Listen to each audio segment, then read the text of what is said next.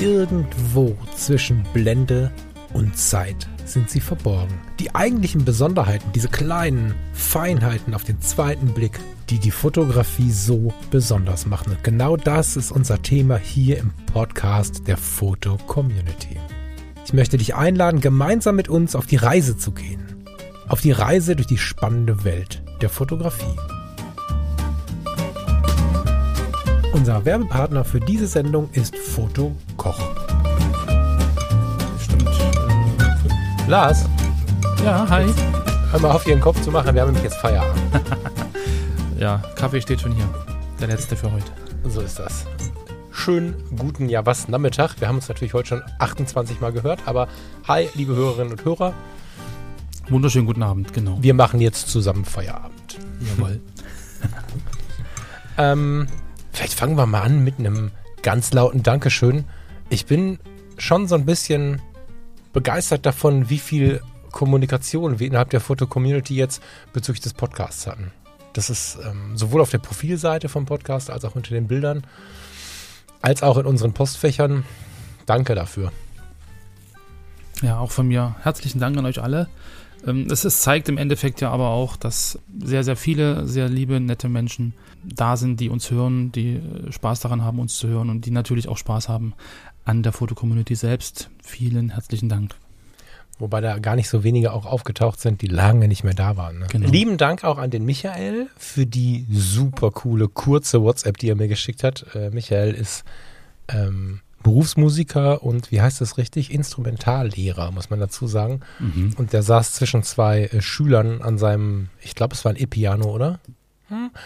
Und hat dann so aus dem Kopf mal eben die Mel Melodie nachgetrellert.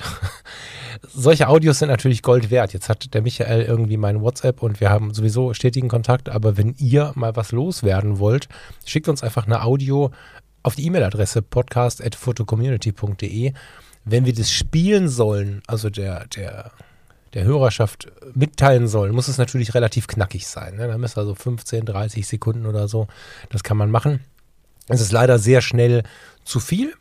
Aber wenn ihr Bock habt auf einen Gruß, auf einen Gedanken, auf was auch immer, eine Anregung, dann äh, lasst es da. Schickt es uns an podcast.photocommunity.de. Seid nur nicht böse, wenn wir es nicht nehmen, aber ich kann mir gut vorstellen, dass da spannende Sachen zusammenkommen können. Ja. Das glaube ich auch. Hat man ja schon gesehen äh, unter dem Foto von letzten Sonntag.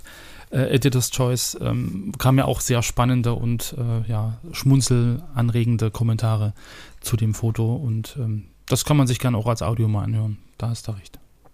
Naja, und da können wir die Katze auch aus dem Sack lassen. Wir haben es wir haben's ja nicht mal mehr richtig ausgesprochen und auch der Kommentar kam direkt. Genau. Also das- das war eine, eine Nachricht an uns, aber äh, während ich in einer der Sendungen noch gewitzelt habe, dass äh, Mecklenburg und Mecklenburg und wie man es richtig ausspricht, habe ich dann völlig hemmungsbefreit Editors Choice gesagt. Man deutscht Naja. halt ein. Das ist halt. das ist ja unser, unser Hobby der Deutschen, glaube ich, äh, ja, fremdsprachige Begriffe einfach einzudeutschen. Ja. Wir sind ja noch auf der Suche, na, ich, das stimmt vielleicht gar nicht, ne? Das, das stimmt so nicht. Wir sind auf der Suche nach den richtigen Themen, wollte ich gerade sagen, das stimmt nicht. Wir wuseln gerade so durch die verschiedenen Themenfelder. Unser Ziel ist es ja auch, ganz verschiedene Themenfelder abzugrasen. Aber noch gucken wir ja, was kommt gut an, was kommt nicht so gut an. Und äh, jetzt bin ich total gespannt, wie das heute funktioniert, weil ich glaube, wir beide Mhm. haben da große Lust drauf. Wir machen heute sowas ähnliches wie Tech Talk. Ich habe ähm, auf meinen Notizzettel sofort geschrieben, weit mehr als Tech Talk mit Ausrufezeichen. Ja. Weil es für mich auch ein super emotionales Thema ist. Wir wollen heute nämlich mal über Objektive sprechen. Oh ja. Das habt ihr, habt ihr gehört letztens, du hast dir ja ein ganz spezielles Objektiv zugelegt, in das du ein bisschen verliebt bist. Da wird bestimmt spannend jetzt, äh, die nächste ja, knappe Stunde. Vielleicht einen kurzen Disclaimer vorher. Siehst du, einen Deutschen. Ähm, eine kurze Erklärung. Eine Warnung, nee. Eine Warnung, genau. Also ganz wichtig ist mir, das ist jetzt keine Wissenschaftssendung und auch, ähm, wir haben auch keinen Anspruch, zu 100 Prozent in die Tiefe zu gehen. Das heißt, wir versuchen jetzt die alte Diskussion um den Crop-Faktor, die Brennweite, Bildwinkel und sowas alles auszulassen und es ist keine Werbesendung. Es ist mit Sicherheit so, dass ich sagen werde, dieses oder jedes Mikrofon ist der Hammer. Äh, dieses oder jedes Objektiv ist der Hammer. Ja. Das äh, heißt aber nicht, dass ich von irgendwem Geld dafür bekomme und äh, das heißt auch nicht, dass ich Werbung mache, aber ich finde, wir unter Fotofreundinnen und Freunden können uns durchaus Dinge empfehlen. Und ähm, das wollte ich vorab gesagt Mhm. haben, weil ich äh, kürzlich innerhalb der Fotocommunity tatsächlich so ein bisschen Kritik bekommen hatte, weil ich irgendein Objektiv hochgelobt habe. Das werde ich weiter tun. Das hat nichts mit dem Unternehmen zu tun, nichts mit irgendwelchen Werbeverträgen zu tun und auch, weil wir gerade hier mit Fotokoch werben, ihr müsst es nicht dort kaufen. So, das äh, war mir vorweg wichtig. Genau. Ich meine, das lässt sich ja bei uns gar nicht vermeiden. Ich meine, wenn ich Nee. sage, ich fotografiere mit Canon, dann habe ich ja schon einen Firmenname genannt und dann kommt Nikon und dann kommt Sony und dann kommt äh, Panasonic und dann sind sie alle vertreten und alles ist gut. Also Naja, und bei so einem Thema wie den Objektiven musst du ein bisschen ins Detail Ja, gehen, klar. weil selbst in der gleichen Brennweite oder Brennweiten-Range, wenn wir von den, von den Zoom-Objektiven sprechen, gibt es einfach auch von jedem Hersteller 20 verschiedene. Naja, das stimmt jetzt nicht, aber zwei, drei verschiedene. Und das macht oft den Unterschied. Ja. So. so sieht's aus. Ich, Aber ich, ich glaube, um da nochmal reinzugrätschen, ähm, technisch versierter und spezieller wird es dann im Endeffekt ähm, später mal, wenn wir den Tech Talk wirklich als Tech Talk machen, mhm. ähm, mit, dem, mit dem Werner Lüttgens von der Color Photo, beziehungsweise vom Foto Community Magazin. Da äh, kann man dann durchaus ins Detail gehen. genau. Genau. Jetzt hast du schon rausgehauen, was wir in der Zukunft alles so vorhaben. Ja, so ein bisschen Spannung aufbauen ist doch, glaube ich, ganz War, gut, war, oder? so, das war jetzt ein eleganter Teaser, habe ich den jetzt kaputt gemacht. Das tut mir sehr leid. Alles Lars, Ja. was für einen Stellenwert hat ein Objektiv in der Fotografie? Glaubst du, ist es technisch, ist es emotional, ist es beides? Was, was, was für einen Wert hat das Objektiv für dich in der Welt der Fotografie? Na, wenn ich jetzt äh, wirklich von mir ausgehe, dann ist im Endeffekt das Objektiv ähm, mein Werkzeug, mit dem ich mein Auge, mein Bauch, mein Gefühl für das Motiv, was ich sehe, für das Bild, was ich machen will, ähm, ja, umsetze. Also das Werkzeug für die Umsetzung des Bildes. Der Body an sich mit dem, mit dem Sensor, das ist die Leinwand, äh, der hält das fest, was sozusagen das Objektiv sieht. So, also von daher ist für Mhm. mich eigentlich das Objektiv das wichtigste Arbeitsmittel mit dem ich halt ähm, mir meine ähm, Motivbrille aufsetze, mal so gesagt.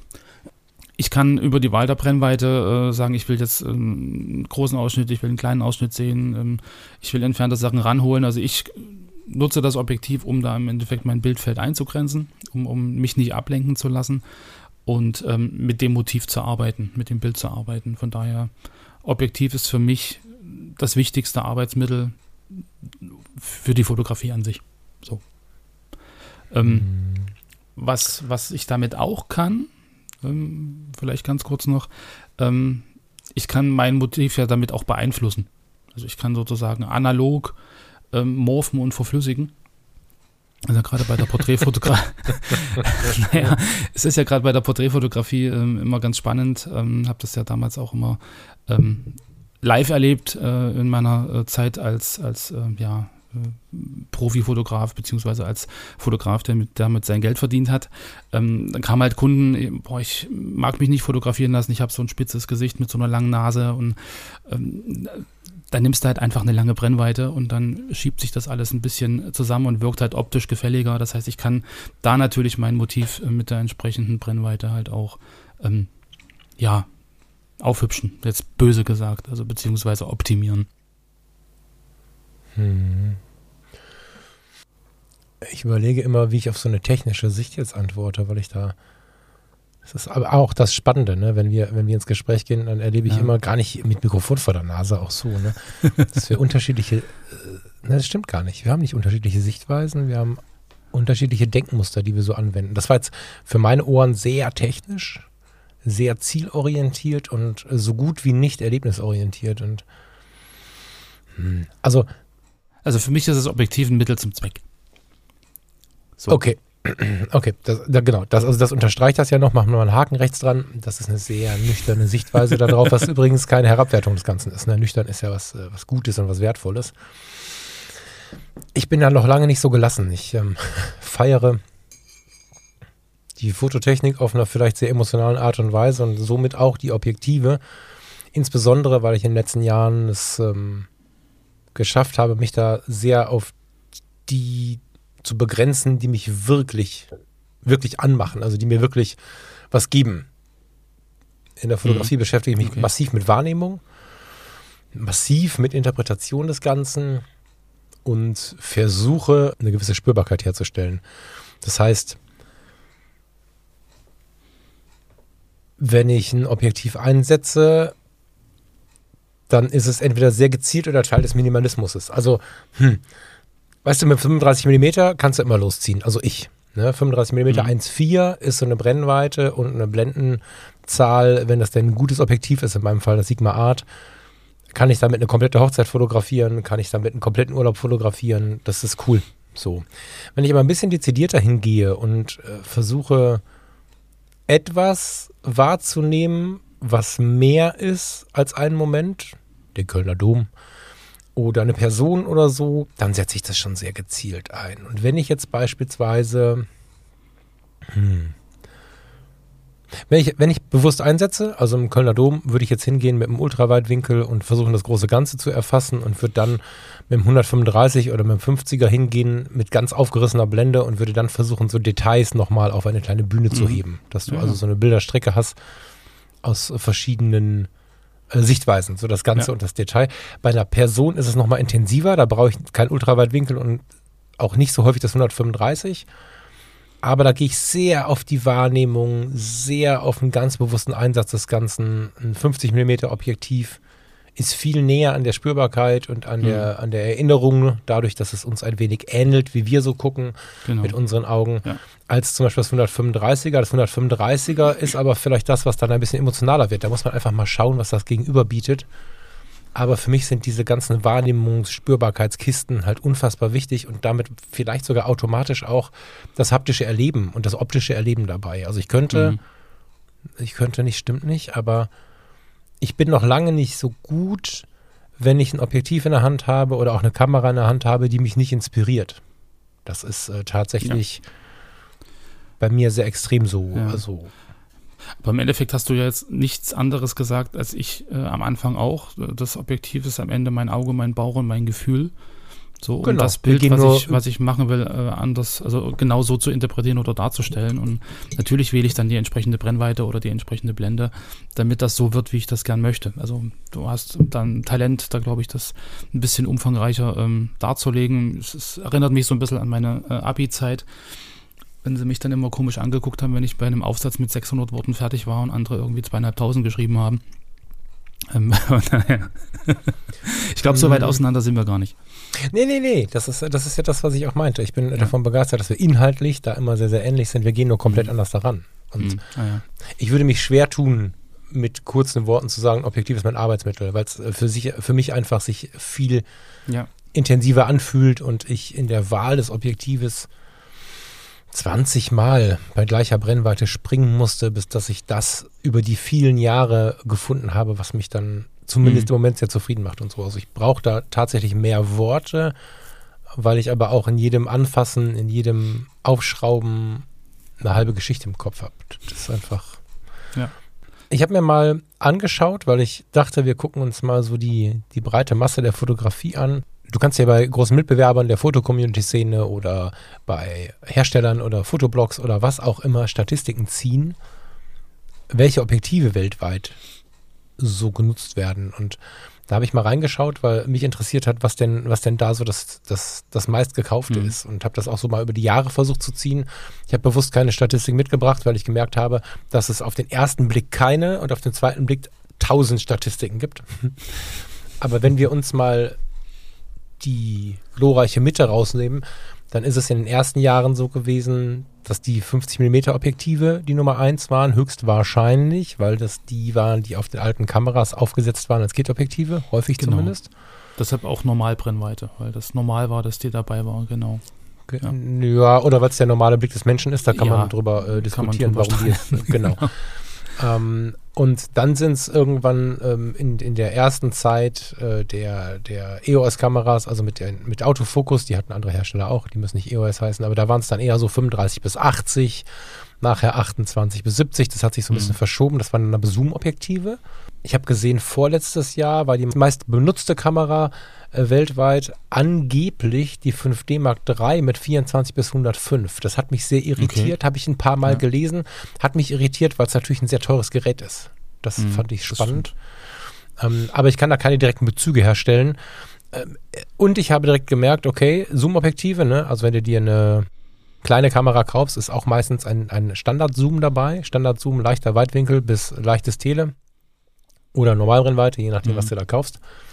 Trotzdem sind die 50 Millimeter wieder gleich auf. Also ich kann quasi eigentlich gar kein Ergebnis verkünden, sondern wir sind jetzt da, dass das Standard-Zoom und die 50 Millimeter Objektive die mit Abstand beliebtesten Objektive sind. Mm. Das heißt, ich habe gar keine Antwort auf die Frage, aber vielleicht hast du eine Idee dazu. Wie siehst du die Frage um Festbrennweite oder Zoom? Ist, glaube ich, immer so ein bisschen wie äh, BVB oder Bayern, ähm, Festbrennweite oder Zoom. Ich, ich, also für mich persönlich hat beides eine Berechtigung. Ähm, ich persönlich mag Festbrennweite lieber. Ich habe äh, jahrelang mit Zoom-Objektiven äh, versucht zu fotografieren, zu experimentieren. Ist für mich persönlich ist das nichts. Ähm, ich ich wäre dann faul. Ich bin dann einfach irgendwie äh, ja, äh, mach weniger, als ich eigentlich müsste. So, ich kann ranzoomen und ändere den Ausschnitt und gut, aber ich ändere halt meine Perspektive nicht, meinen mein Standort. Und ähm, deshalb ist für mich einfach eine, eine Festbrennweite äh, passender für meine Art zu fotografieren. Ähm, generell, wenn man sich die, die technischen Sachen anguckt, die optischen Eigenschaften sind Festbrennweiten äh, generell, äh, glaube ich, äh, immer besser als, als Zoom-Objektive, einfach weil sie genau für die den, den Zweck errechnet wurden, weil sie keine, keinen Spielraum haben, keine Linsen, die sich verschieben müssen und nichts. Haben eine bessere Ab Abbildungsqualität, aber im Endeffekt kommt es ja wirklich auf den Einsatzbereich an. So, wie fit bin ich, ähm, wie viel Gewicht will ich tragen, ähm, wie groß äh, ist meine Fototasche, ähm, passen da 30 Objektive rein als Festbrennweite oder nur zwei, ähm, dann nehme ich lieber das Zoom, was habe ich damit vor? Ich glaube, da ähm, kommt es eher auf den, den Anwendungsbereich an, also aus meiner Sicht. Und ähm, ja. Also ich persönlich mag Festbrennweiten lieber, aber ich glaube, wenn ich, wenn ich äh, ins Hochgebirge wandern gehe und da irgendwie nicht so viel mitschleppen will, dann würde ich vielleicht auch so ein Reisezoom 18 bis 300 irgendwie mitnehmen, um einfach auch die, die äh, Reise zu dokumentieren. Ja, so, so fotografieren auf einer Reise und nicht Reisefotografie. Gibt es ja auch wieder Unterschiede. Äh, Oh, da müssen wir mal eine Sendung drüber machen, das finde ich spannend. Weil ich finde, ich finde, dass Reisefotografie und Fotografieren auf einer Reise inzwischen ganz schön nah beieinander sind. Aber das ist eine eigene Mhm. Sendung. Geil, lass uns das mal irgendwo Ja. aufschreiben. Das haben wir schon im, im, in der Liste, glaube ich. Ne? Reisefotografie müssen wir mal machen. Ich gehe gleich nochmal auf Zoom-Objektiv ein, was aber auch zeigt, dass ich das nicht präferiere. Ich habe mir vor ein paar Jahren ein Tamron 247028 gekauft. Das war so das erste, wo alle gesagt haben, wow, ist das gut. Hast du das mal gehabt? Ich habe das noch da, ja. Ach, du hast das sogar noch, genau. Das war ja Mhm. wirklich legendär. Es gab da noch mal eine, eine, eine Neufassung, die war noch ein bisschen schärfer. Faszinierendes Ding. Komma, aber. Ich habe dann eine Hochzeit fotografiert, dummerweise auch noch von Menschen, äh, die ich damals schon sehr nett fand, die mir heute sehr, sehr nahe stehen. Und ich kam mit den Bildern nach Hause und dachte, wow, cooles Objektiv, das hat voll Spaß gemacht, damit zu fotografieren. Mhm. Und das Erste, was meine damalige Freundin sagte, was hast denn du gemacht? Und ich denke, hm, Moment, wie, was, wie meinst du das?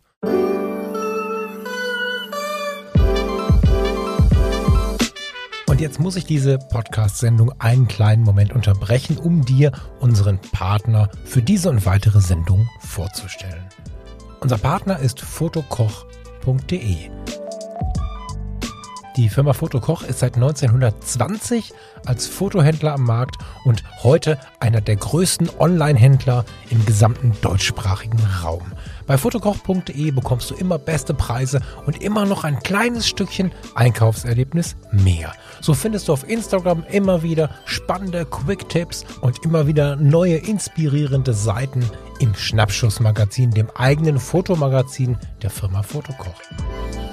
Besuche Fotokoch bei Instagram oder auf der eigenen Webseite fotokoch.de und nimm das hier auch als persönliche Empfehlung, denn ich selbst gehe seit einigen Jahren gerne und immer wieder bei Fotokoch einkaufen.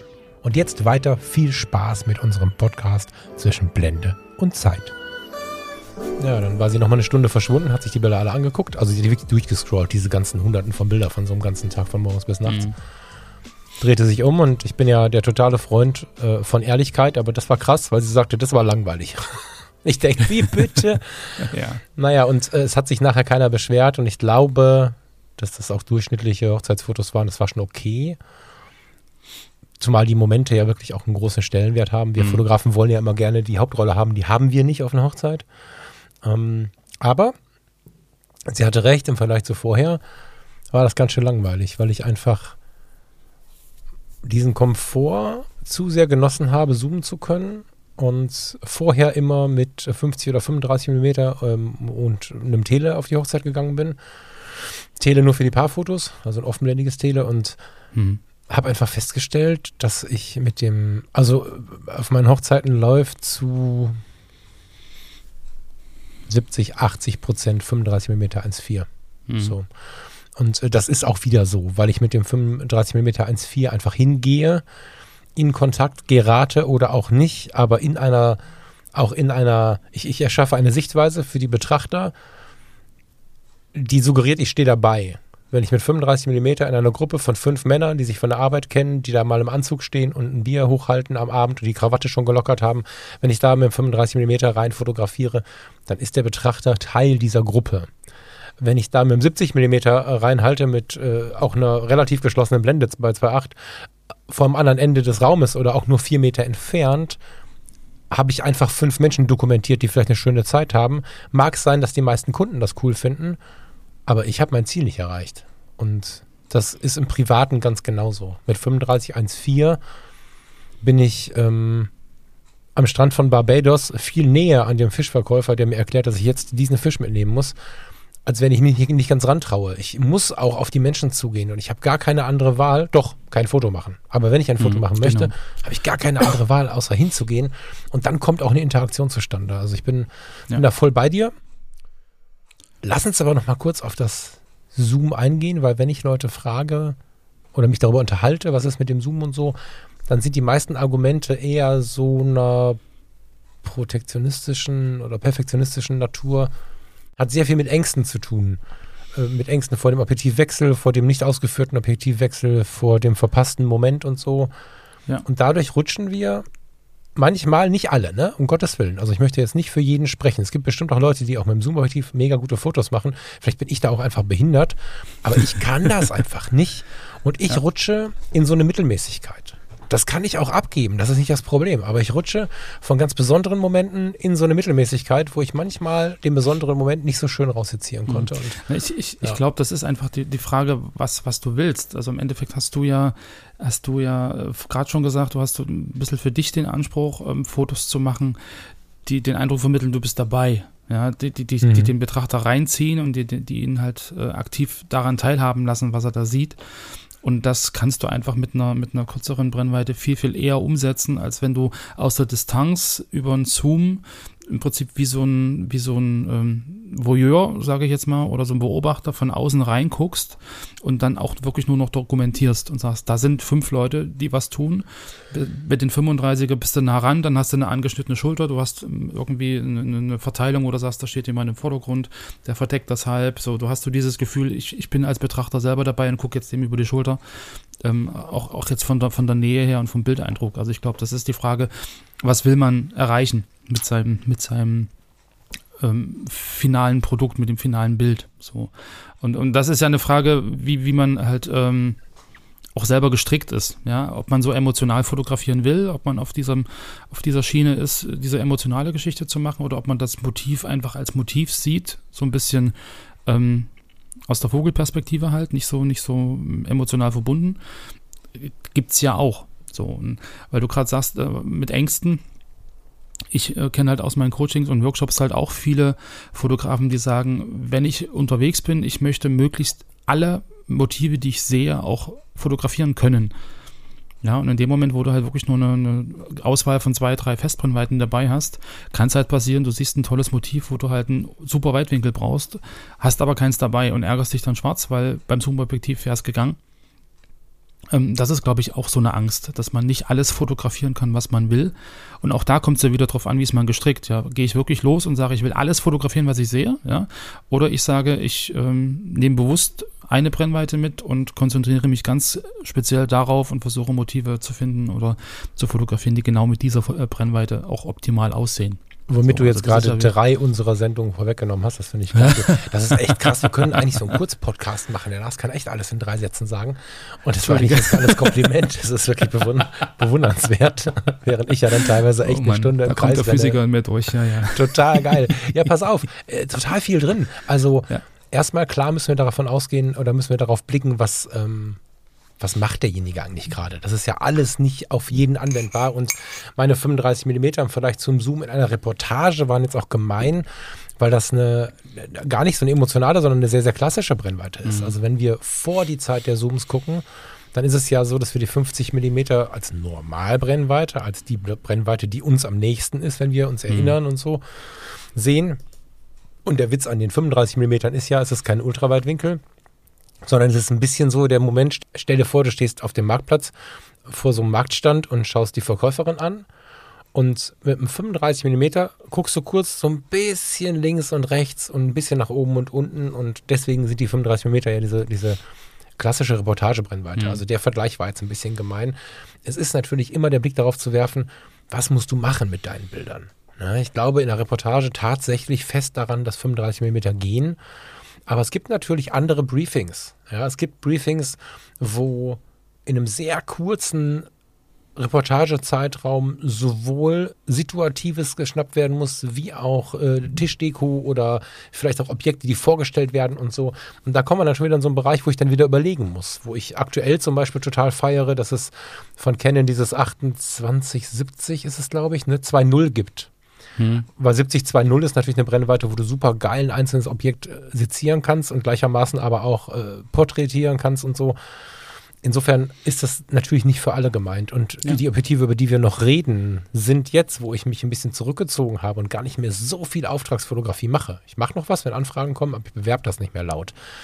Da habe ich jetzt natürlich einen Objektivfuhrpark, der, wenn ich jeden Tag losziehen müsste, relativ schwierig wäre. So, also das vielleicht mal nochmal dazu, dass nicht jetzt jemand glaubt, er müsste irgendwie, oder wir glauben, dass jeder damit umgehen kann mit dem, was wir hier uns erzählen. Mm, Und was ich total spannend war, fand, war dein Jeder ist anders gestrickt. Das ist jetzt schon wieder ein Satz, der ist ein bisschen gefährlich, aber ich glaube, dass wir uns alle selber stricken. Ja. Und gerade in Bezug auf die Ich möchte alles fotografieren Nummer, habe ich ja Bock, mit dir jetzt sofort einen Workshop zu starten, weil Minimalismus in der Fotografie, auch eine Sendung, die wir mal machen müssen, ist so befreiend, weil Ja. dieser innere Stress, ich möchte alles fotografieren können, führt bei Zoom-Objektiven oft dazu, dass man gar nicht bemerkt, wie viel man mehr könnte oder zu Rückenschmerzen, weil man den ganzen Rucksack voll hat. Hm. Und mal einen ganzen Tag in einer geilen Stadt sein. Von mir aus fahren wir nach Leipzig, habe ich noch nie gesehen. Ich war noch nie bei euch, Lars. Schade. Und wir ziehen mal durch Leipzig mit, jeder darf sich eine Brennweite aussuchen. Und dann machen wir den ganzen Tag und dann arrangieren wir mal ein paar Treffen. Wir arrangieren Treffen mit Menschen, denen wir fotografieren. Wir gehen mal in irgendeines eurer schönen Museen oder vielleicht kriegen wir irgendwie in irgendwelchen Opern- oder Theaterhäusern mal, mal einen Backstage-Besuch oder so, sodass wir drei Hauptpunkte hatten. Wir waren auch in Happen essen, am Nachmittag waren wir einen Kaffee trinken und am Ende des Abends sprechen wir mal darüber, wie das war, mit nur einer Brennweite unterwegs zu sein. Und das ist so befreiend. Das muss nicht so sein, dass jemand, der immer mit dem riesen Rucksack rumläuft, das jetzt immer so macht. Der muss ja auch nicht alles wegwerfen und nicht alles verkaufen oder so. Aber das als Alternative zulassen ist so wertvoll. Also da müssen wir auch nochmal gesondert drüber sprechen. Genau. Um da kurz noch anzuschließen, ich habe das mal versucht. Ich bin mal in Urlaub gefahren eine Woche und habe nur das 50 mm mitgenommen. Und das hat mich überhaupt nicht befreit. Das hat mich Ach, unglaublich krass. gestresst, weil ähm, ich dann Dinge nicht fotografieren konnte, die ich in dem Moment gern fotografieren wollte. Und das war mega anstrengend. Aber ich glaube, das ist die Frage, wie gehe ich daran? Ob mache ich es bewusst, um, Genau. um mich wirklich zu minimalisieren?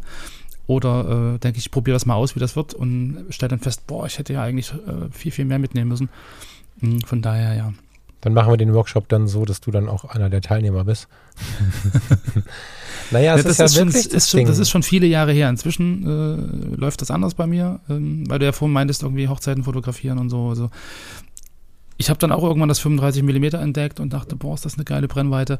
Äh, damals noch das Canon 35 mm 2.0, also dieses äh, etwas klapprige Plastikteil äh, Pendant zum 5018 und ähm, habe dann damit auch ganze Hochzeiten dokumentiert. So, wo ich dann vorher immer dachte, boah, du brauchst aber jetzt für das Gruppenfoto einen Weitwinkel, du brauchst für die Paarfotos ein Tele und so. Und das geht ja alles gar nicht. Und es geht. Und es ist super toll, es funktioniert und selbst die Ringfotos äh, gehen mit einem 35 mm 2.0 super. Musst halt ein bisschen näher rangehen, ähm, ist auch alles gut, aber ähm, funktioniert perfekt. So. Das Ding ist halt, das ist jetzt Mindset-Arbeit, ne? da müssen wir echt tief reingehen. Ich, also aber angedeutet, das ist jetzt ja nicht die Sendung heute, aber angedeutet ist einfach so, dass du dich davon, ne, du musst gar nichts, aber du, du, es ist eine Einladung, sich mal davon zu befreien, alles zu müssen. Hm, wir genau. müssen nicht von allen gemocht werden, wir müssen nicht allen alles recht machen, wir müssen nicht äh, jeden Tag alles mitbekommen und auch nicht alles fotografieren. Und wenn wir jetzt ähm, im Urlaub unterwegs sind, diese Reiseepisode würde dazu sehr passen, dann ist es, es gibt Regionen, wo ich vielleicht auch einen Reisezoom mir holen würde. Keine Ahnung. So einmalige Chancen, die man wirklich nicht wiederholen kann. Aber hm im Großen und Ganzen, also Mittelamerika war für mich eine sehr, sehr große Reise. Ich habe im Flugzeug gesessen und war schon über, also eine Langstreckenreise an sich ist für mich immer schon total besonders. Und mhm. in diesen Regionen mit so offenen Menschen in den Dörfern unterwegs zu sein, ins Gespräch zu kommen, da wäre ja eigentlich genau das Thema gewesen. Ne? Da hinten sitzt ein, ein, ein, Vogel, den du bei uns nur aus dem Käfig kennst und, und futtert eine, eine, eine, eine Frucht, die du sonst nur in der Spezialitätenabteilung bekommst. Ja. Ein, einen Meter weiter tanzen zwei Frauen, Einheimische, zu einer Musik, die gar nicht da ist. Fünf Meter weiter spielen zwei Straßenhunde. Du hast ja in dieser Gegend teilweise alle fünf Meter Motiv. Jetzt kann ich mir überlegen, renne ich darum, versuche jedes Motiv zu bekommen. Da habe ich nachher ganz viele Bilder, aber relativ wenig erlebt. Klar kann man während des Fotografierens auch erleben, aber du gehst nicht auf einzelne Dinge ein. Oder man kann einfach genießen, was ich da sehe und mit dem Objektiv, was man dabei hat, das Schönste rausholen. Genau. Ne? Und dann muss man auch nicht, man muss auf den Vogel gar nicht draufhalten. Man kann da natürlich einen roten Kringel um das Bild machen, sagen, da war ein schöner Vogel, das finde ich ganz lustig als Erinnerung, aber äh, das, äh, also da, da, da, lass uns da noch mal reingehen. Da ja, bereiten ja, wir uns mal vor, da machen wir mal eine schöne genau. Sendung zum Minimalismus. Und ich finde übrigens die Workshop-Idee in Leipzig ganz sympathisch gerade. Ohne dass wir das jemals abgesprochen haben, ob wir überhaupt Workshops machen, müssen wir das mal im Hinterkopf halten.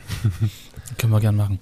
Was ich immer spannend finde, also normalerweise ist ja ähm, so, ein, so eine Konzentration aus äh, drei Punkte für ein besseres Leben oder so. Das ist ja immer so ein bisschen Clickbait. Mhm. Das, äh, hm.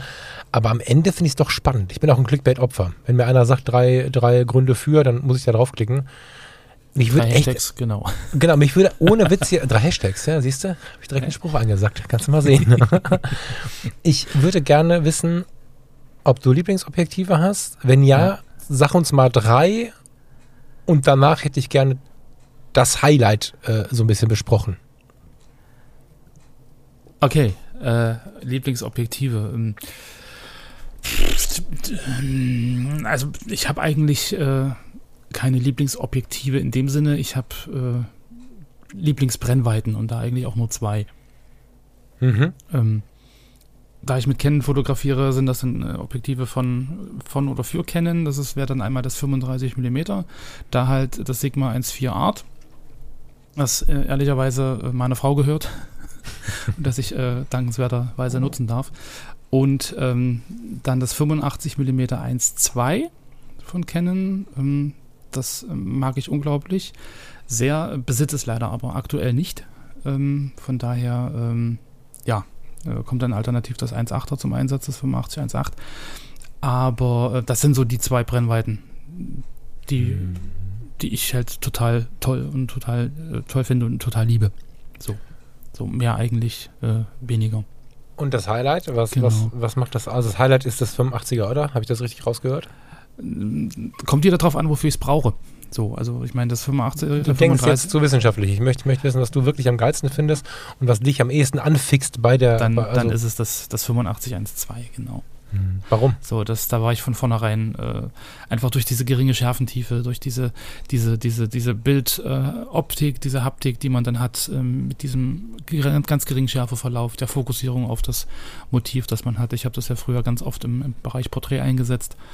Ähm, es ist einfach ein, ein total geiler Bildlook, mhm. den ich da, den ich da bekomme. Das Ganze noch in Schwarz-Weiß, ein bisschen Grund drüber und so. Also grandios. Ist dir das wichtig, wie sich das anfasst und so? Das Objektiv. Also es war mhm. unglaublich schwer. Mhm. das, äh, das, äh, ja, äh, hat ganz schön trainiert, so den, den Arm und die Hand.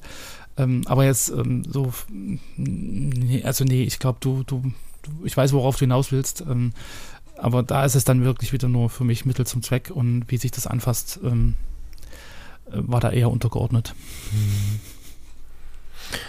Ja, ja, also das höre ich halt total krass raus. Naja, ich bin wirklich das, wirklich total erlebnisorientiert und du bist ergebnisorientiert. Ja. Ähm, ich habe das auch mal in der Hand gehabt und ich hatte mal das Sigma Art 85 in der Hand, allerdings ist das nur ein 1,4er. Das, das ist, ist, aber noch eine Ecke schwerer, glaube ich. Genau, das ist ungefähr so groß wie, ja. wie, so groß und so schwer wie ein alter Löwe Röhrenfernseher. Genau.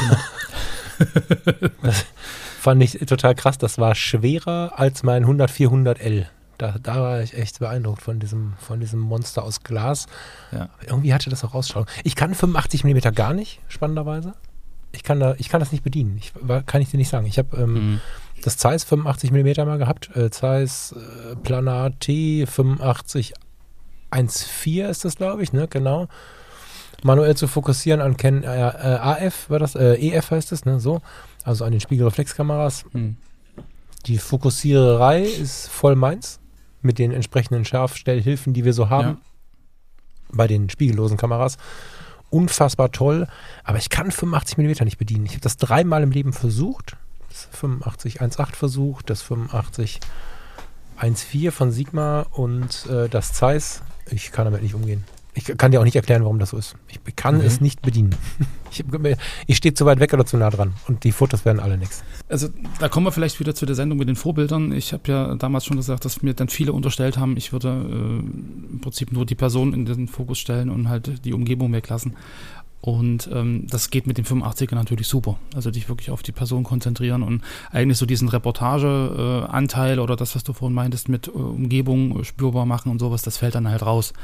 Und wenn du halt von dir aus sagst, dass du halt eher einer bist, der äh, gerne auch das Umfeld und die Umgebung und, und das es spürbar wird, nee, nee, das hast du klang vor und so, ähm, dann geht das mit dem 85er natürlich wesentlich schwerer als, als mit dem, mit dem 35er. Weil durch das leichte Tele bist du ja eigentlich äh, generell weiter weg, ja, blendest äh, Umfeld aus und, und konzentrierst dann mehr auf die Person. Hm. Ich war ähm, generell auf Wahrnehmung und, und ja. ähm, passe das dann an. Ich liebe es, mich auf eine Person zu konzentrieren und zwar auch tatsächlich sehr, sehr nah und nutze dafür viel das 135 sogar. Hm. Das alte okay. 2.0L. Habe ich jetzt das dritte? Das ist so ein Ding. Irgendwann glaubt man, dass man irgendwas nicht mehr braucht, aber das findet immer wieder zu mir zurück und spannenderweise auch die erste Version immer wieder. Es gibt ja inzwischen tausende 135er Versionen. Das ist wirklich eine ganz beliebte Brennweite geworden. Sigma Art hat eine, Sony ja. hat eine neue, die so sehr geil sein soll. Ich weiß jetzt gar nicht, ob es für Canon eine neue gibt. Hm, keine Ahnung. Aber ähm, ich das mache ich auch, aber halt nicht generell. Also ich könnte nicht sagen, mhm. ich mache generell nur mit Umgebung oder nur, ich brauche halt beides. Aber ja, ja. ja und äh, vielleicht ist es deswegen. Ne? Ich bin also wirklich äh, seit sehr langen Jahren mit 35, 50, 135 unterwegs und habe diese 85 immer ausgelassen. Habe es ein paar Mal versucht, weil ich dachte, ich müsste aufgrund der Zahlenlage eine Lücke füllen, aber ich kann mit ja. dieser Lücke nicht umgehen. Kann ich dir nicht erklären. Das ist. Ja. Es, es ist äh, wirklich so ein, so ein, was wir ganz am Anfang irgendwie schon hatten, man, man äh, setzt sich in gewisser Weise selber unter Druck, wahrscheinlich weil eine Brennweite fehlt, ja, oder weil man dann denkt, ich kann bestimmte Motive damit gar nicht fotografieren, wenn, wenn ich das nicht habe. Ähm, von daher, ich glaube, man, man, da, da, sind wir wieder bei irgendeinem Punkt, wo man sagt, man darf sich selber äh, nicht unter Druck setzen lassen. Man darf ein, muss einfach gucken, was brauche ich, was will ich selber und ähm, da kann man dann wahrscheinlich auch sein Objektiv vorparken, ein bisschen zurückfahren ähm, und sich dann wirklich nur auf die Sachen beschränken, ähm, die wirklich relevant sind. So, weil ich habe manchmal das Gefühl, dass so ein Objektiv äh, bei vielen oder bei vielen vielleicht nicht, aber bei einigen auch eher so ein Statussymbol ist. Ja, So voll. ist jetzt ein neues, Ja, ja, ja, neues, äh, wie gesagt, ich bin bei Objektiven, Technik, gebe ich ehrlich zu, ähm, nicht up to date. Ähm, ich habe meine Objektive und äh, ob da jetzt eins da ist, was irgendwie eine Pixelauflösung hat, die noch besser ist oder nicht, das ist mir relativ äh, egal. Und ich fotografiere auch weniger in die Richtung, dass es jetzt technisch wirklich hundertprozentig die Knackschärfe und hin und her. Also mir ist wichtig, dass das Bild eine Wirkung hat und dass das Bild irgendwie ähm, den Betrachter packt oder mich, mich als Betrachter in dem Moment dann auch packt. Und ob das jetzt wirklich knackscharf ist oder eine ganz leichte Unschärfe hat oder irgendwie einen analogen Touch, das ist mir völlig, völlig egal. Ja, das Also- ist ja auch, äh, den Teil der Diskussion haben wir völlig ausgelassen bis jetzt. Ne? Äh. Also ich kann ja sagen, dass eins der, der, der Fotos, die ich am meisten verkauft habe, mit einem 35 bis 80 Millimeter Objektiv gemacht worden ist, was ich zwei Wochen zuvor bei eBay für 20 Euro gekauft habe. Mhm. Ich glaube, da sind die Linsen aus Plastik, so wie sich das anfühlt. Das weiß ich nicht genau, aber das ist wirklich eine Plastikbumse. Mhm.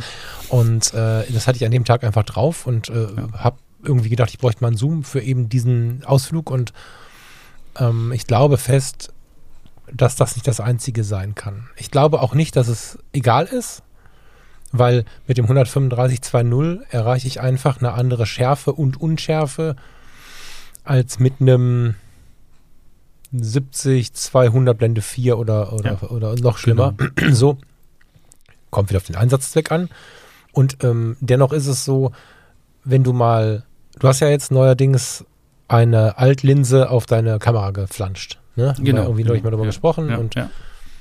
Ich finde, dass das immer wieder ein ganz beeindruckender Moment ist. Ich habe ja viele analoge Kameras und jetzt neuerdings dankenswerterweise, Thomas nochmal High Five, an der Stelle dankenswerterweise eine Contax RTS zu Hause. Was ein geiles Teil und habe dann natürlich auch nach Objektiven geguckt Mhm. und habe aber nicht die Zeiss-Linie, von der alle träumen, sondern die Yashicas. Und wenn du so ein Yashica-Objektiv mal auf die EOS R schraubst, dann stellst du fest, dass es, ähm, jetzt ist es ein 1,4er Objektiv, ich habe dann abgeblendet auf 2.0, aber dann hast du keinen sichtbaren Unterschied. Vielleicht hast du, vielleicht hast du chromatische Aberrationen oder so, ist im Lightroom ein Klick.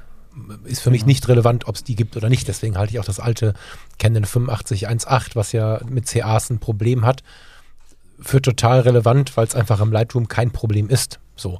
Und ähm, das ist bei ganz, ganz vielen Objektiven so. Also wir haben da sehr viel mehr Probleme mit der Außenwirkung, behaupte ich, etwas provokant, Mhm. als mit dem, was am Ende bei rauskommt. Und auch mit der Bewertung, was willst du denn damit?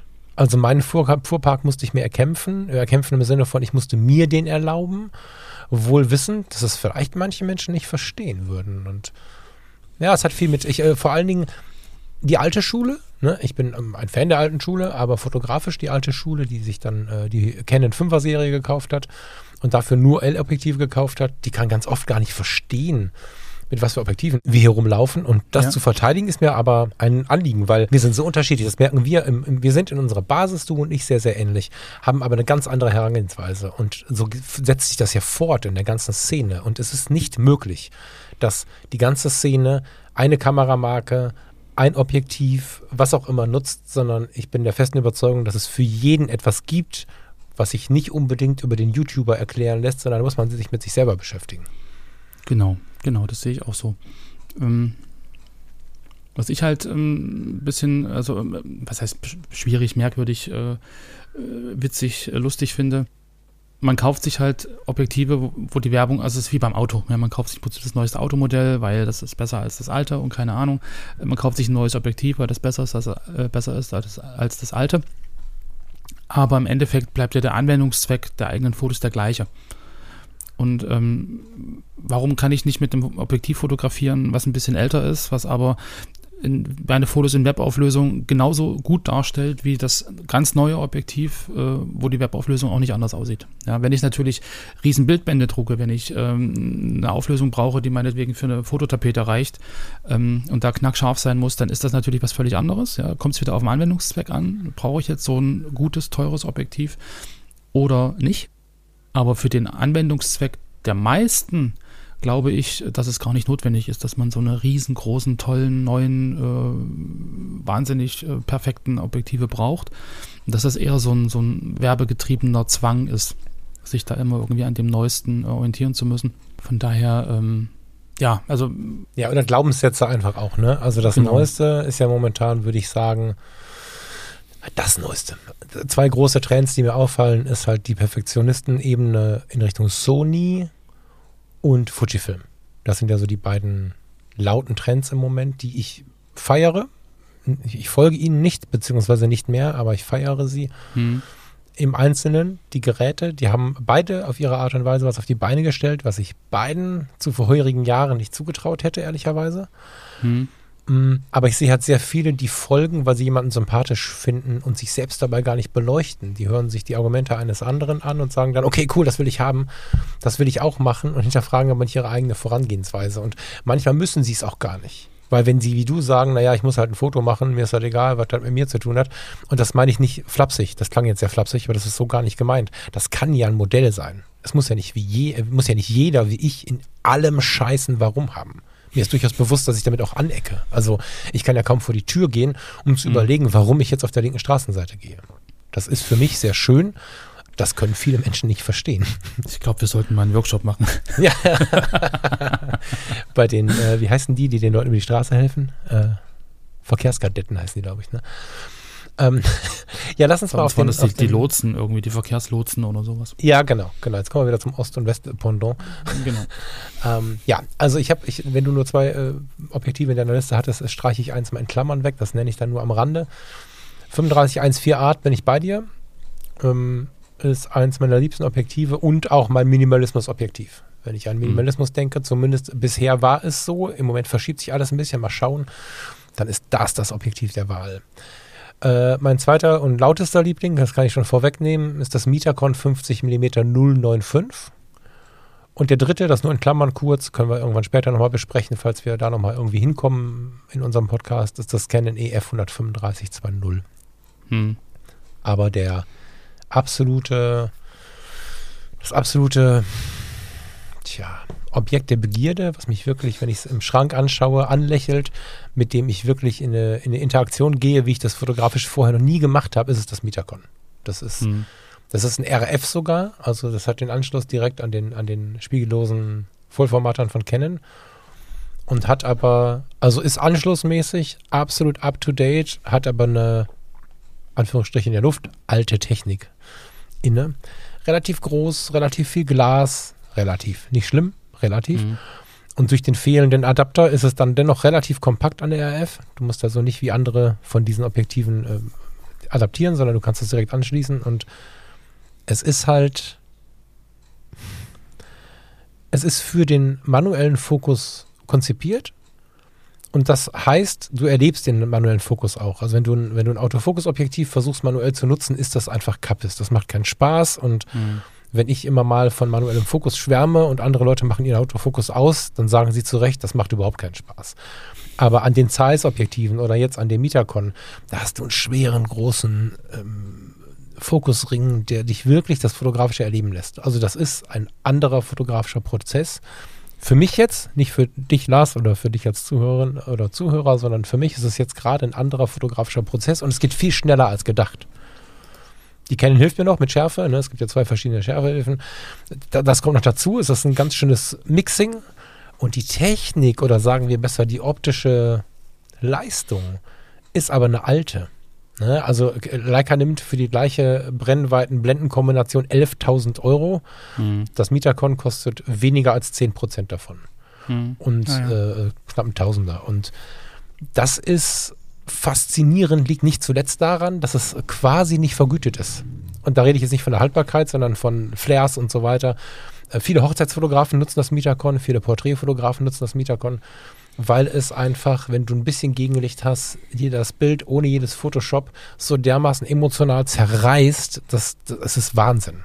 Also das Ding baut Flares und, und Störungen in das Bild ein, die du kontrollieren kannst. Also äh, das stimmt nicht. Die sind ganz schön anarchisch. Aber du kannst versuchen, mit ihnen zu spielen. äh, du kannst Ja. versuchen, sie zu kontrollieren. Und dieses Spiel ist nicht, ist nicht nur im Ergebnis faszinierend, sondern das macht auch eine Riesenfreude. Ja, aber da, da ist wieder im Prinzip das gegen, äh, gegen der Gegenpart äh, die alte Schule, weil ich glaube, dieser Trend hin zu diesen Flares und zu diesen, diesen Ausreißern und den, dem Gegenlicht und so, das ist ja auch irgendwie ein Trend, der sich jetzt über die letzten Jahre entwickelt hat.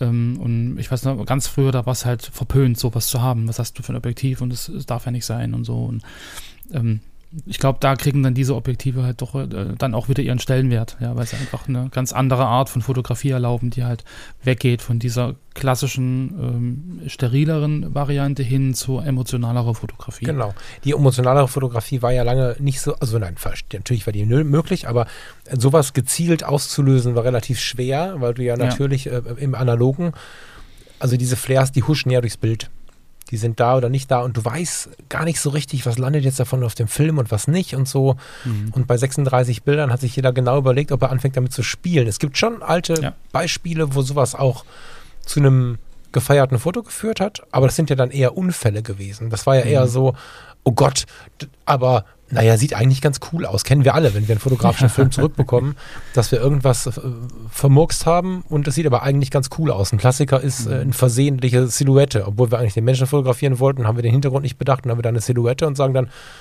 naja, gut, war schlecht belichtet, aber eigentlich sieht es ganz geil aus.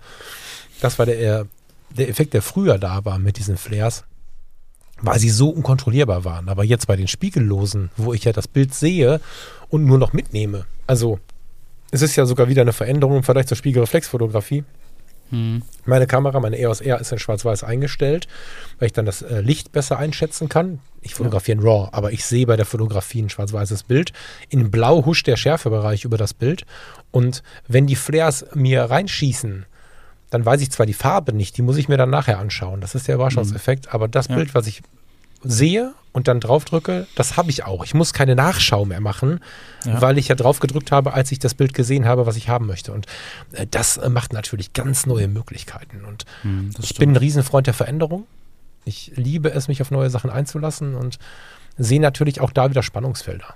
Ne, manche mhm. Fotografinnen und Fotografen wollen ewig bewahren, was sie gelernt haben und wie es früher war. Andere lieben die Veränderung und da kommen dann sogar Reibereien auf. Das ja, ähm, finde ich jetzt schade aber, und unnötig, mh. aber da gibt es einfach verschiedene aber was, was ich im Prinzip äh, ganz spannend finde, was du ja gerade auch andeutest, ähm, die ganze Digitaltechnik, die, äh, also digitale Technik, die ähm, erlaubt es ja äh, zu experimentieren und zu lernen.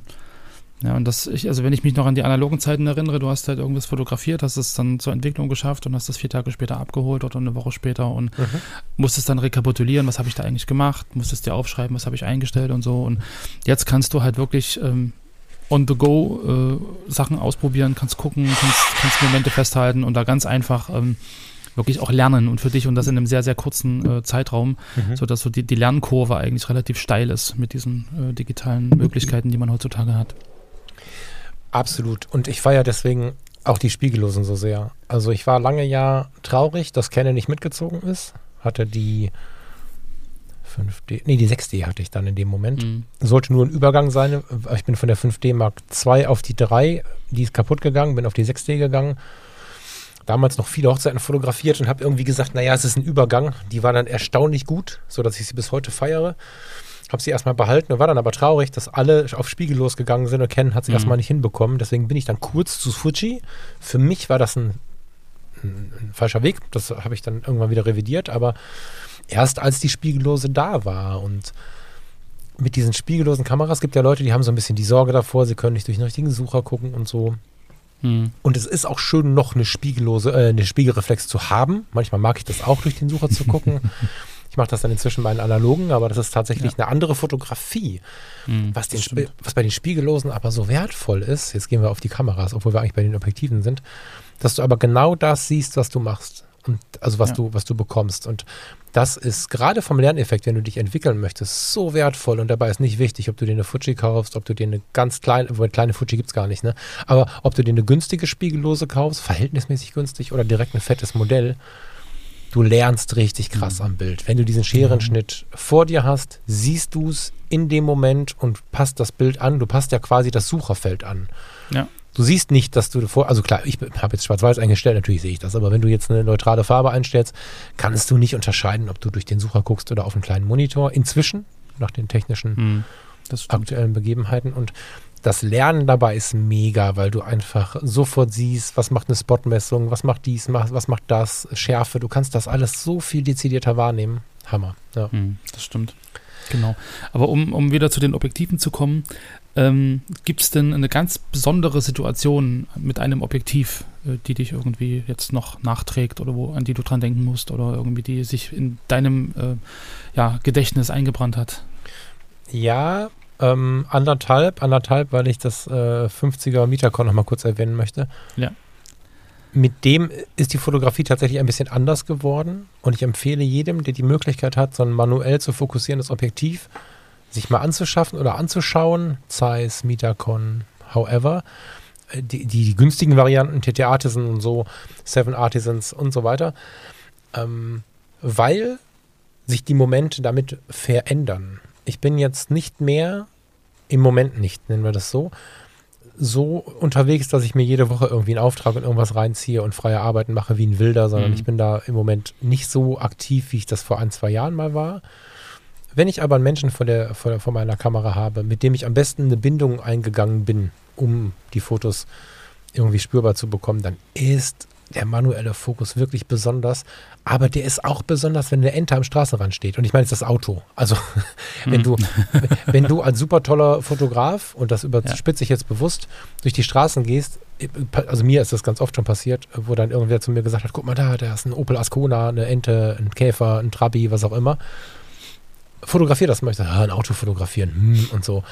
Äh, mit einem manuellen Fokus fängst du diese Dinge wieder an. Das ist unglaublich erfrischend, an welche Motive du wieder rangehst, wie du dir die erarbeitest und wie du plötzlich Mhm. in Dingen, die du gar nicht mehr wertgeschätzt hast, geile Fotos siehst. Das ähm, war mit so einem Mietercon noch wichtig und hat auch viel mit dem Moment zu tun. Äh, ich habe tatsächlich einen besonderen Moment mit dem, mit dieser Frage um 50 Millimeter. Ich habe Mhm. vor einigen Jahren hatte ich eine 7D und 38.000 verschiedene Objektive. Alles so lala. Ne, die 7D war eine einstellige Canon, voll toll, aber mehr als der APS-C-Sensor war nicht drin. So, jetzt Ja. haben das viele Naturfotografen genutzt, war ich aber nicht. Also ich habe das immer schon auch gemacht, aber nicht in der totalen Ausprägung. Und hatte dann halt irgendwie hier ein Objektiv und da ein Objektiv und da noch eins und alles aber so, so zusammengesammelt. So relativ lieblos zusammengesammelt. Und dann war ich mit ähm, zwei Freunden, Kumpels, wie auch immer unterwegs. Und die hatten beide eine 5D Mark II in der Hand.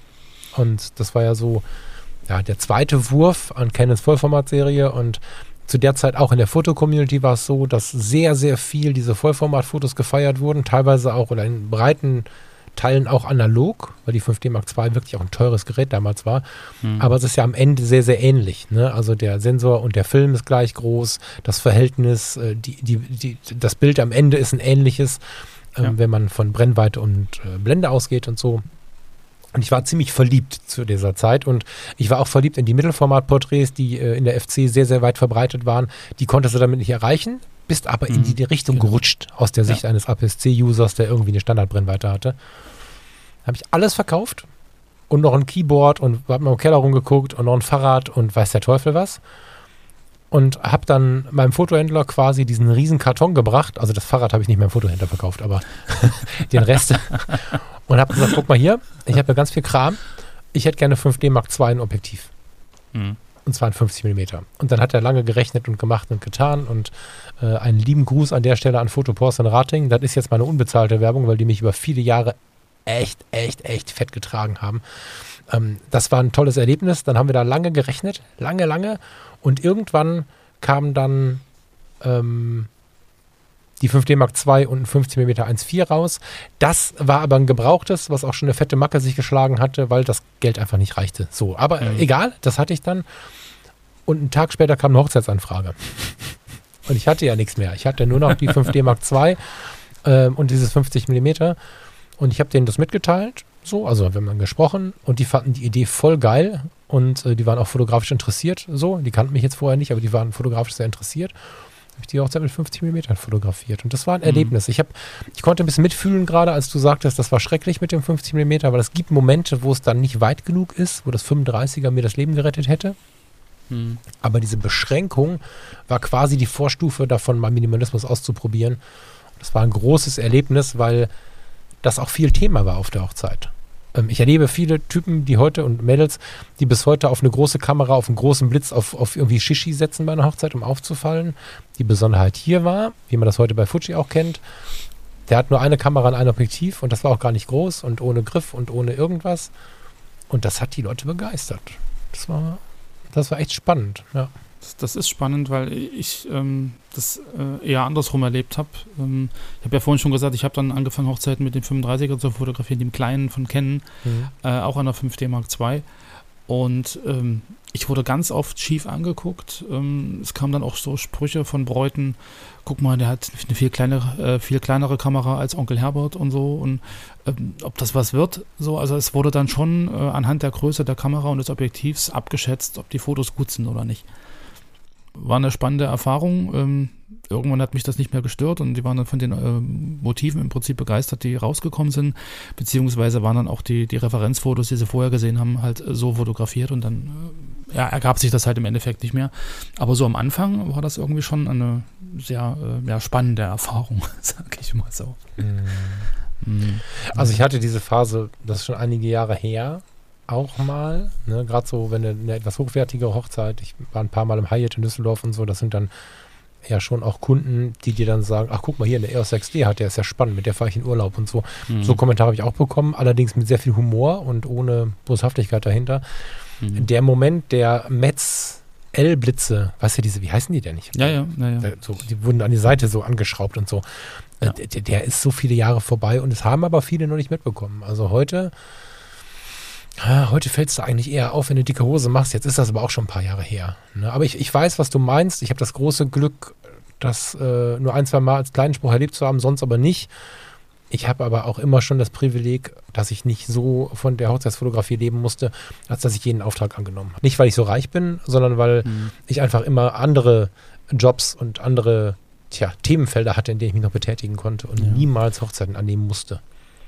Ich glaube, es ist jetzt auch anders. Also früher war es ja dann durchaus so, äh, du gehst zum Fotografen, weil du halt zum Fotografen gehst und eine Hochzeit buchst. Äh, Jetzt guckst du dir vorher schon äh, an, was macht der für Fotos und passt das vom Stil her. Viele, äh, wenn man jetzt guckt, diese ganzen Vintage-Hochzeit und Bo Boho, ich mag dieses Wort nicht, diese Boho-Hochzeiten, die es jetzt da so gibt vom Style her, ähm, dann sucht man sich auch einen passenden Fotograf dazu.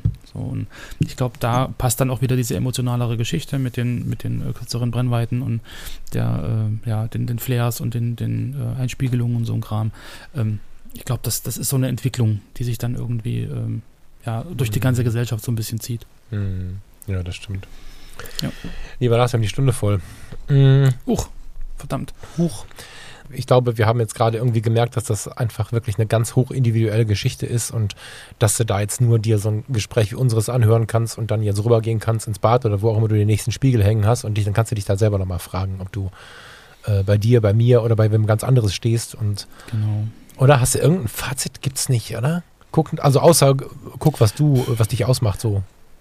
Genau, also das, das wäre im Prinzip der, der äh, Tipp oder das, was ich da so für mich rausziehe, dass man einfach gucken soll, ähm, was habe ich vor, wofür brauche ich äh, ein Objektiv und vor allem auch welches Objektiv brauche ich. Ja, habe ich jetzt ähm, den Anspruch, äh, Hauswände im Prinzip mit, mit knackscharfen Fotos äh, auszustatten oder gucke ich meine Fotos eher in einem äh, A4-Fotobuch an oder auf dem, auf dem Display oder auf dem Handy oder auf dem Tablet. Ähm, ja, es ist wieder die Frage, wie, wie gut oder wie, wie äh, knackig muss so ein Objektiv sein. Und hängt natürlich auch davon ab, wie gefüllt die Socke unter der Matratze ist. Ähm, will ich mir das leisten? Kann ich mir das leisten? Muss ich mir das leisten? Und dann ist es wahrscheinlich sinnvoller zu überlegen, es reicht auch ein Objektiv, was äh, eine Null hinten weniger hat beim Preis, ähm, was aber die Kriterien ansonsten erfüllt.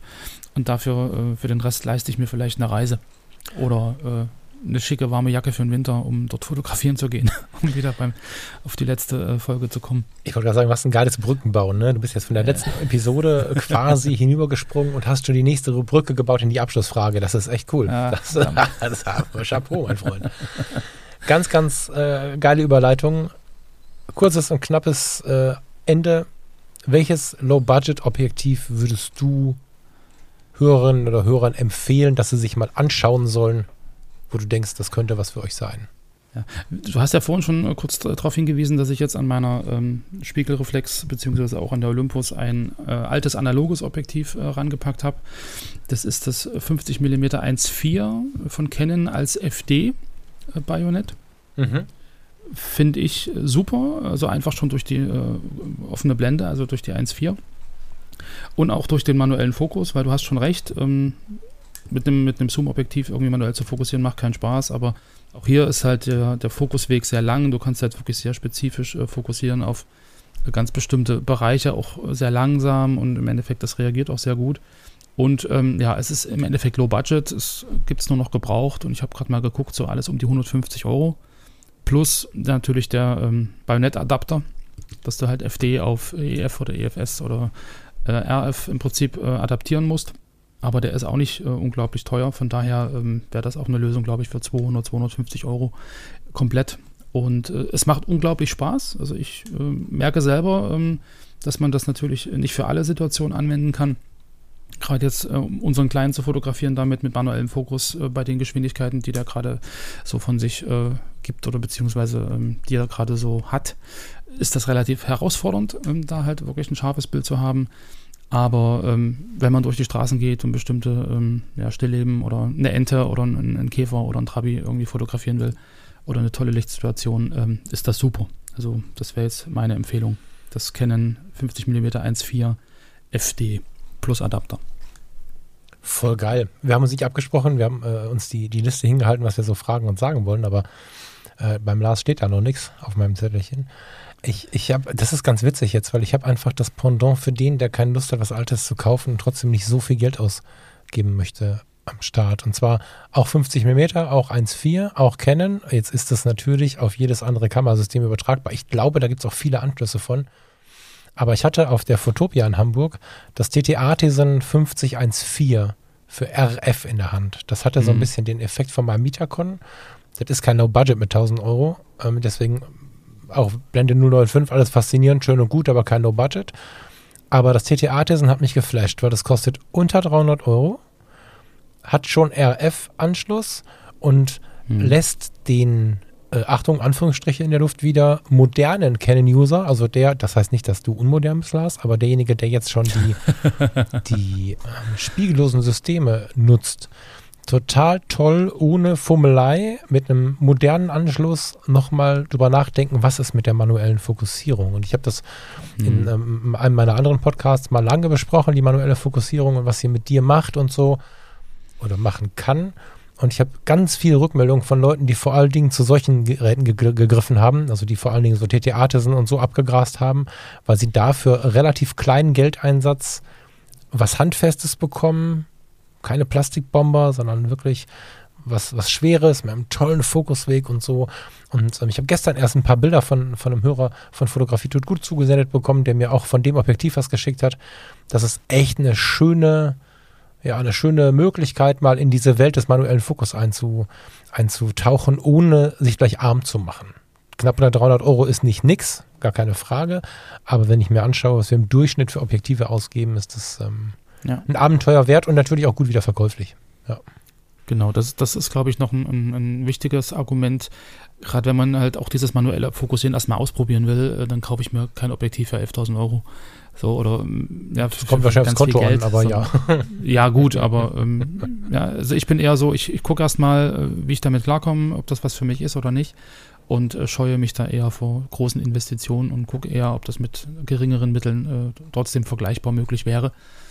Und ähm, genau, aber das sind ja zwei relativ ähnliche Geschichten. Ja, ja, Spannend. deine, das, das Schöne ist ja, dass die FD-Objektive, die du beworben hast, es gibt auch von Minolta so ein paar ganz tolle 5017 ist es, glaube ich. Das ist ein ganz geiles Ding. Es gibt von Zeiss ein paar tolle, die alle adaptierbar mhm. sind.